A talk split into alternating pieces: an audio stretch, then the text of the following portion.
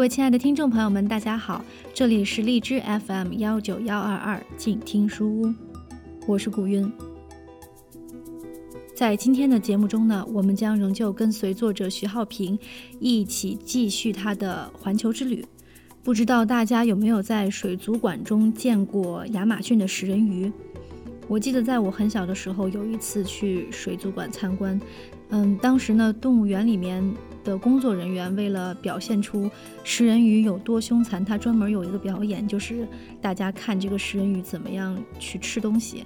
当时我仅仅记得是，嗯，工作人员拿了好多好多的肉，然后当他一把那些肉全部放到水里的时候，那些食人鱼就争先恐后的。冲上去去咬那块肉，瞬间那个水缸就变成了红色的，整个给人感觉特别的恐怖。据说一个成年男子如果掉到呃食人鱼的这个鱼群当中去，嗯，一分钟之内估计就只剩下一副白骨了。不过我们的作者徐浩平他胆子一向非常大，在今天的探险中，他将亲自去亚马逊河流域。去拜会那些凶残的食人鱼。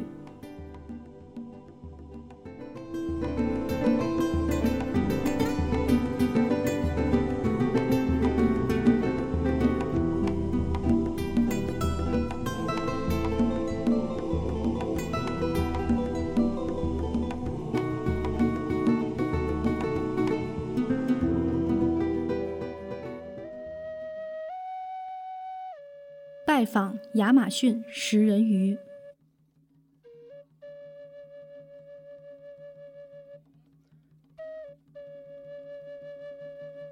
他们居住在亚马逊河边的原始丛林中，却是最具时尚触觉的时尚先生。他们从没有进过课堂，却被称为丛林博士。他们就是我此行要寻找的蕉叶族。他们也属于提库纳族的一支。只因为他们善于用芭蕉叶来穿着，所以才有此昵称。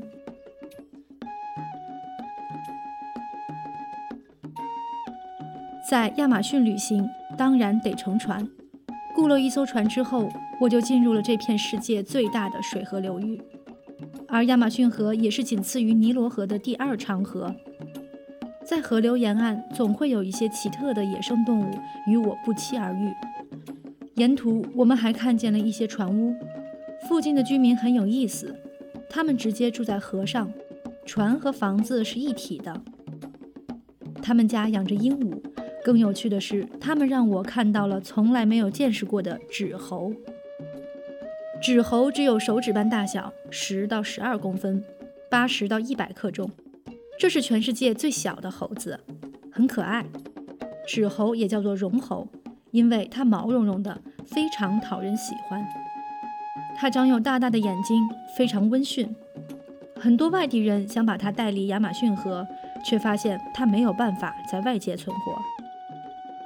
许多当地的部落，甚至是镇里的居民，也很喜欢养这种小猴子当宠物。它们会在人身上跳来跳去，特别可爱。纸猴的捕食方式很特别。他习惯用中指去敲树皮，如果听到空空的声音，就表示里面可能会有虫子。然后他再将中指伸进去，把虫掏出来吃。纸猴每胎只生一个小猴子，它刚出来时，小猴子就像一个小小的蚕蛹。纸猴现在已经濒临灭绝了。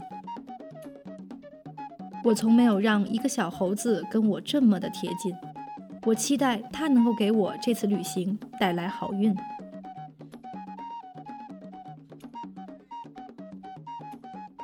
我一次又一次深入亚马逊，无外乎是希望继续了解当地不同民族的生活形态，以及寻找另外一个民族——蕉叶族。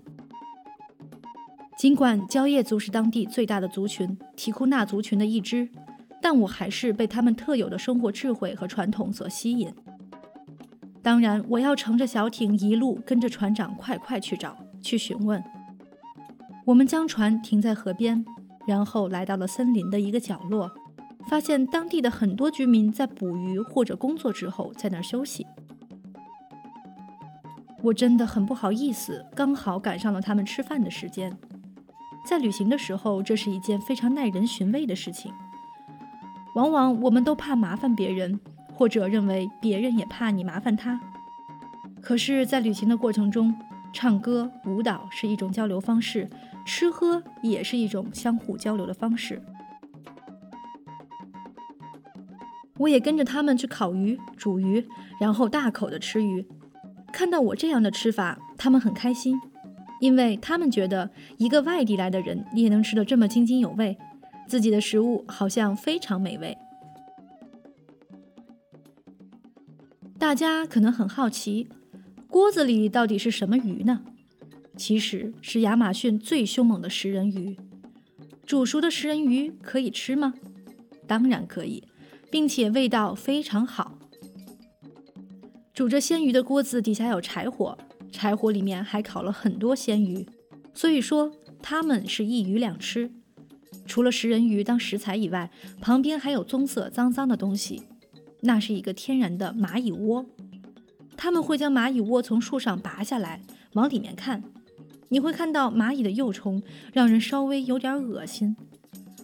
我必须告诉你，这也是这群亚马逊朋友们的食物。他们非常好客，就连妇女也很大方的在我旁边喂奶。多大了，小宝宝？我问。一个月大。妇女回答。小宝宝还不能吃鱼。他瞪着一双大大的眼睛，可爱极了。我想到了刚才那些可爱的小猴子。在与这群渔民聊天时，我发现他们都缺了几颗牙齿，有些奇怪。一问才知道，原来在土著的眼中，这是美的标志。在这群热心的渔民的帮助下，我终于找到了传说中的蕉叶族。并向他们请教如何在亚马逊河上钓到凶猛的食人鱼的技巧。找到蕉叶族之后，我终于明白了这个族群名称的由来。他们把香蕉叶撕成两半，裹在身上，再用香蕉树的树皮做固定，一件样式简单又非常凉快的短裙就制作完成了。这样的短裙就地取材，而且还可以随时换新，非常方便。只不过这条时髦短裙是由男人来穿的，他们真是名副其实的蕉叶族。蕉叶族最大的本事是他们完完全全是整个亚马逊热带雨林的主人。接下来，我跟着这群亚马逊真正的主人去看一看他们的后花园。这里不可避免的有很多蚊子。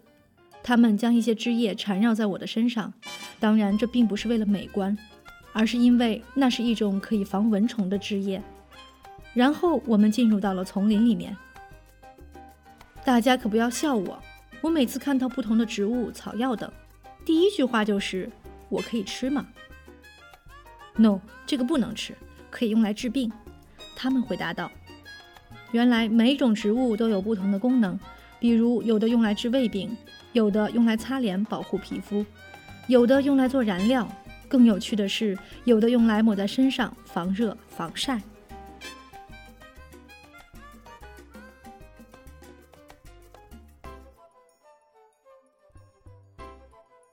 这个是用来擦脸的，不能吃，只能用来擦脸。他们说。接着我又看到一种奇特的果子，我又问：“我可以吃吗？”不能，只能给鱼吃。鱼爱吃这个，我们用这个来钓鱼。他们回答说：“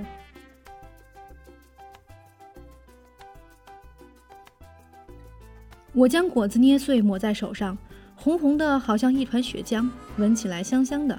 我其实真的很想尝尝看，但是他们说不能吃，我也只有流着口水忍着。”在他们教导我认识亚马逊丛林各种植物的过程中。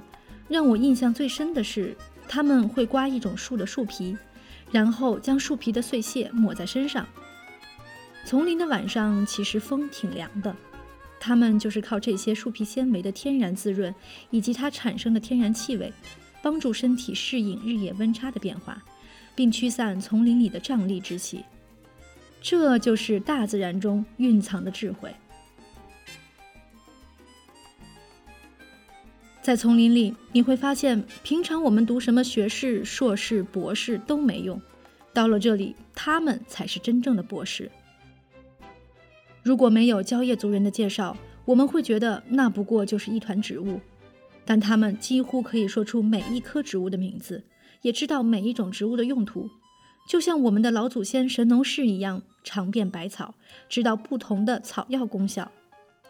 这一群亚马逊的博士，他们真的非常了不起，他们知道怎样运用这些大自然的宝物。亚马逊河中丰富的鱼类资源，让每一个蕉叶族人都成了钓鱼高手。接下来，我要向蕉叶族的朋友请教如何钓食人鱼。在这之前，我根本不会钓鱼，更别谈钓食人鱼了。在船上，船夫先是教我们怎么做鱼竿。鱼竿其实就是一根削得细细长长的木棍，不要看它细细的容易断，其实他们选的那种木料特别有韧性。然后我们乘坐一叶吃水很深的扁舟去钓鱼，他们这个扁舟还真是扁，扁到船沿和水面非常的近。可是他们倒是安之若素的，一边划着桨，一边教我怎么钓鱼。钓鱼还真是一门学问。鱼饵是什么呢？最好是新鲜的鸡肉，才能吸引食人鱼很快的过来咬食。当感觉到鱼竿有微微震动时，也就是食人鱼开始拉扯鱼饵的时候，你就必须赶紧抽起收竿，不然的话，鱼饵和鱼钩都会被食人鱼锋利的牙齿咬断并吞下去。一开始我一直都钓不到，经过几次的练习之后，我也钓起了食人鱼。好大的食人鱼啊！是不是战绩不错？我把它的嘴巴掰开，看到它的牙齿真的是非常锋利，像一排小锯子。难怪五分钟之内，一群食人鱼可以吃掉一只牛。食人鱼虽然小，但是非常凶猛，更何况它们是群体攻击。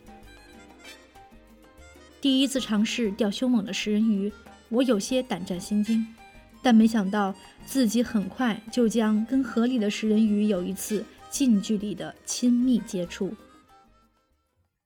在其他船夫的同意下，我跨到他们的船上学习捕鱼。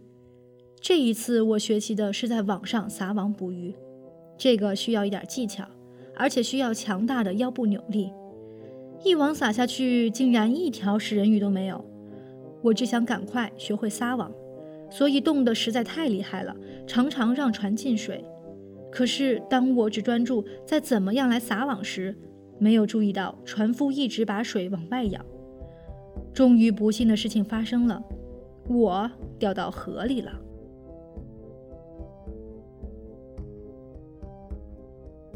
沉下去的那一刻，我没法想象内心的焦虑和紧张，因为河里的食人鱼已经向我游了过来。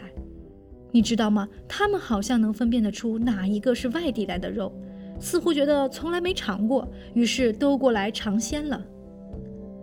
那个时候，我真的不知道自己的双手是应该用来游泳，还是保护自己的胯下。食人鱼就跟鲨鱼一样，闻到血腥味之后就会蜂拥而至。我很担心刚才被蚊子咬的伤口有没有关系。还好，一点点被叮的血不会引起它们对血腥味的反应。我在水里拼命游，可是水下食人鱼太多了，我分明感到自己撞到了好多条。碰到食人鱼是什么感觉呢？可以告诉大家，它们的鳞片滑溜溜、湿淋淋的，非常非常的可怕。幸好我顺利爬回到了另外一条船上，全身也湿了。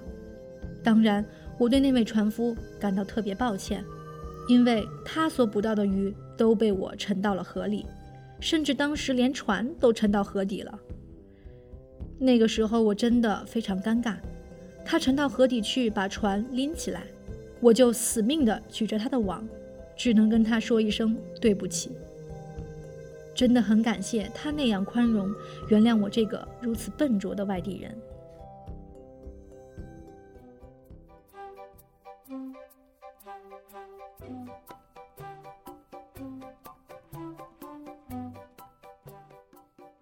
虽然尴尬的变成了落汤鸡，但我没有忘记钓鱼的使命。让我非常高兴的是，在刚刚浮上来的小船里，竟然有一条食人鱼。雪耻的机会来了，那就是享受一顿丰盛的食人鱼大餐。他们真的是名副其实的蕉叶族。他们把食人鱼捕上来后，也会依祖先古法，直接用芭蕉叶包住鱼，然后放在大锅子里煮。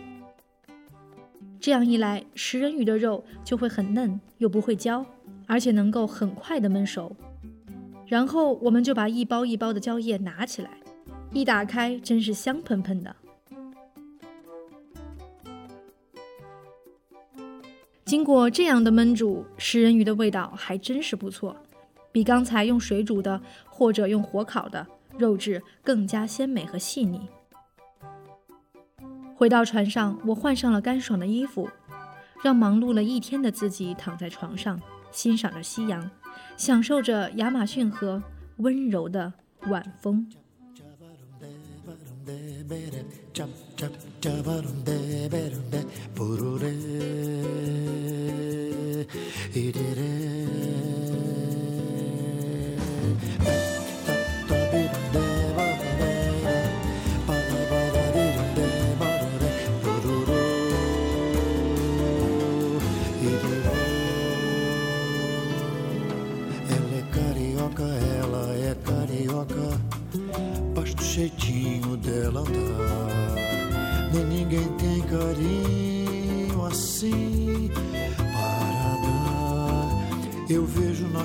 Seus olhos as noites do rio ao luar. Vejo a mesma luz, vejo o mesmo céu, vejo o mesmo mar. Ela é meu amor, só me quer a mim, a mim que vivi para encontrar na luz do seu olhar, a paz que sonhei. Só sei que sou louco por ela e pra mim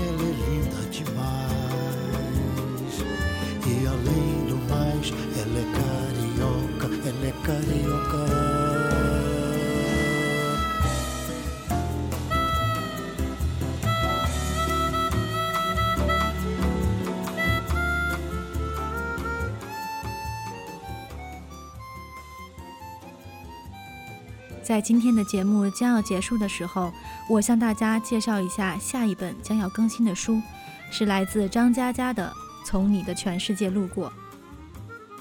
这本书非常的畅销，我相信很多听众朋友可能已经看过这本书了。所以呢，这次更新书目的方式，古云希望可以采用听众点播的方式。如果书中的某一个故事你特别想听，或者你特别想把这个故事送给你想送的人，就赶快留言告诉我吧。我会为你量身定做一期你的晚安故事节目，送给你或者你想要送的人。大家留言的方式有很多，可以直接通过荔枝电台的消息对话框留言给我，也可以订阅书屋的微信公众号，还可以私信给古云的新浪微博。A N N 糖水的云儿，这是我第一次发起这样的活动，还希望各位听众朋友可以多多参与，多多支持，谢谢大家了。那么我们下期再见。